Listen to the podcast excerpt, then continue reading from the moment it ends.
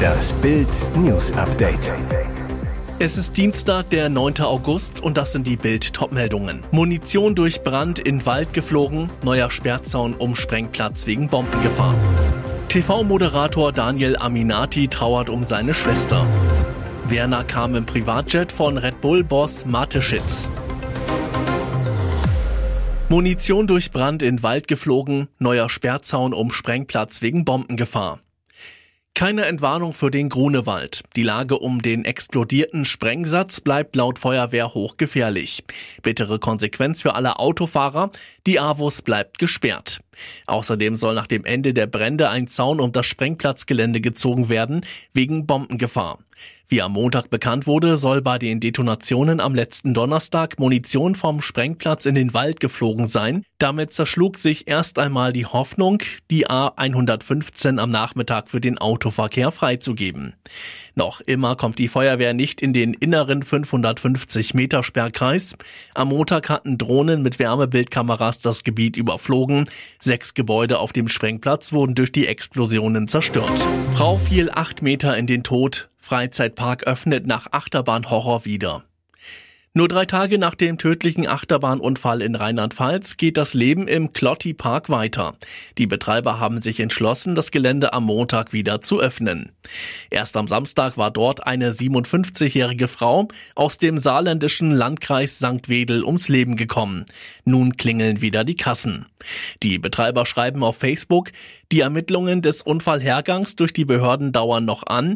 Indessen sind die Untersuchungen vor Ort beendet und die vom Unfall betroffene Achterbahn wurde unmittelbar zur Wiederinbetriebnahme freigegeben. Immerhin, die Todesachterbahn wird für die Besucher noch nicht zugänglich sein. Die Betreiber haben sich dazu entschieden, die Anlage vorsorglich nochmal vom TÜV prüfen zu lassen. Daher bleibt die Achterbahn vorübergehend geschlossen. TV-Moderator Daniel Aminati trauert um seine Schwester. Trauer um seine geliebte Schwester. TV-Star Daniel Aminati muss jetzt ganz stark sein.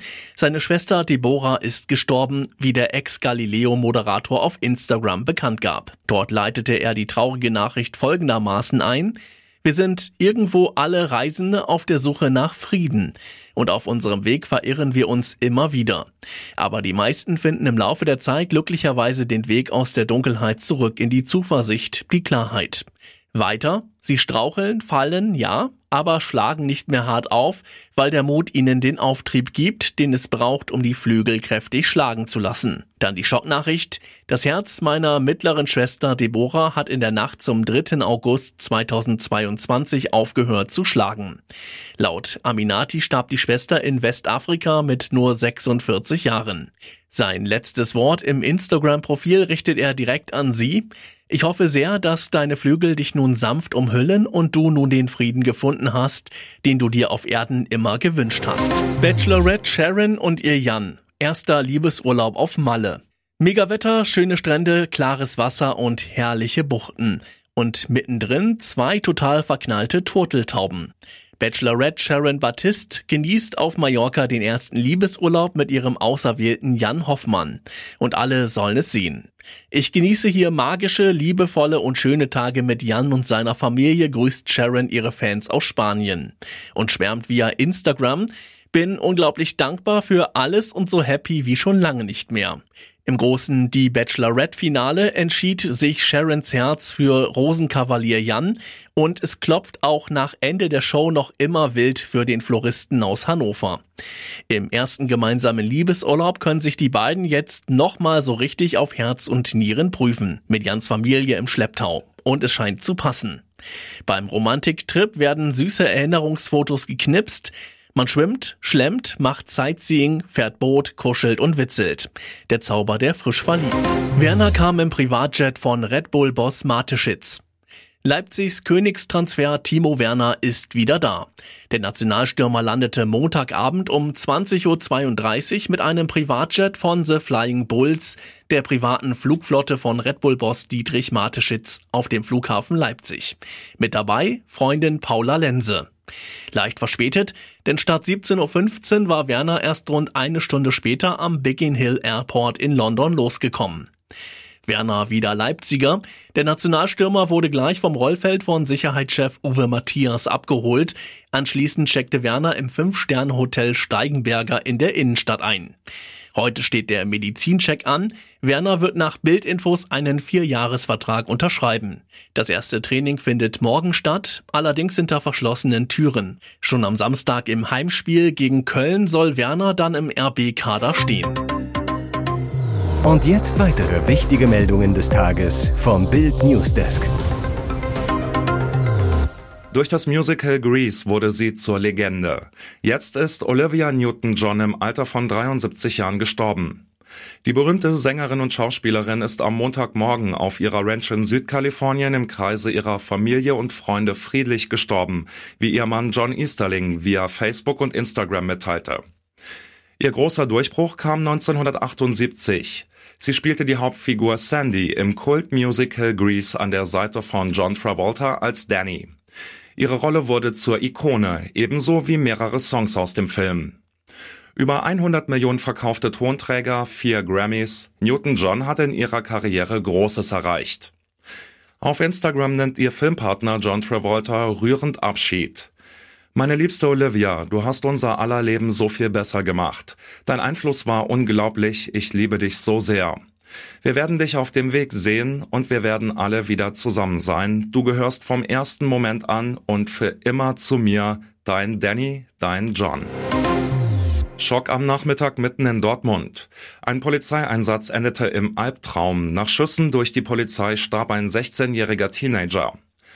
Es ist 16.25 Uhr, als sich ein Einsatz in der Dortmunder Nordstadt dramatisch zuspitzt. Polizeisprecher Gunnar Wortmann. Der Jugendliche hat die Beamten mit einem Messer angegriffen, daraufhin haben die Kollegen die Schusswaffe eingesetzt. Der Teenager, laut Bildinformationen ein Senegalese, bricht schwer getroffen auf dem Kirchengelände St. Antonius zusammen.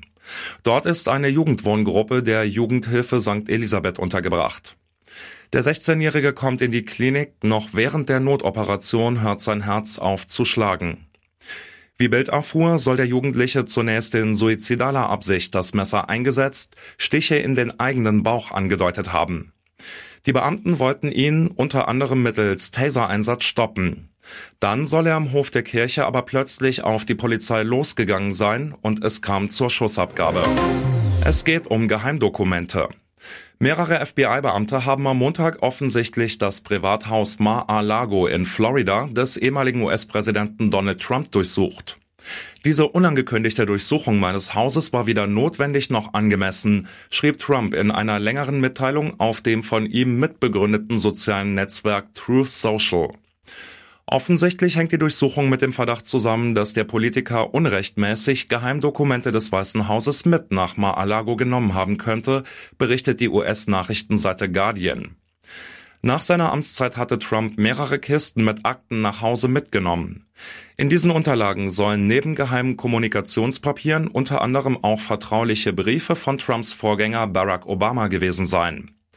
Das US-Justizministerium hat im April eine Untersuchung eingeleitet, die sich mit Trumps Auslagerung offizieller Unterlagen befasst. Gestikulierend die Hände in Gummihandschuhen steht Uwe Herbert H. in seinem Wohnzimmer im Nobelviertel von Rio de Janeiro in Brasilien. Er schildert vor laufender Kamera, wie sein Mann gestorben sein soll.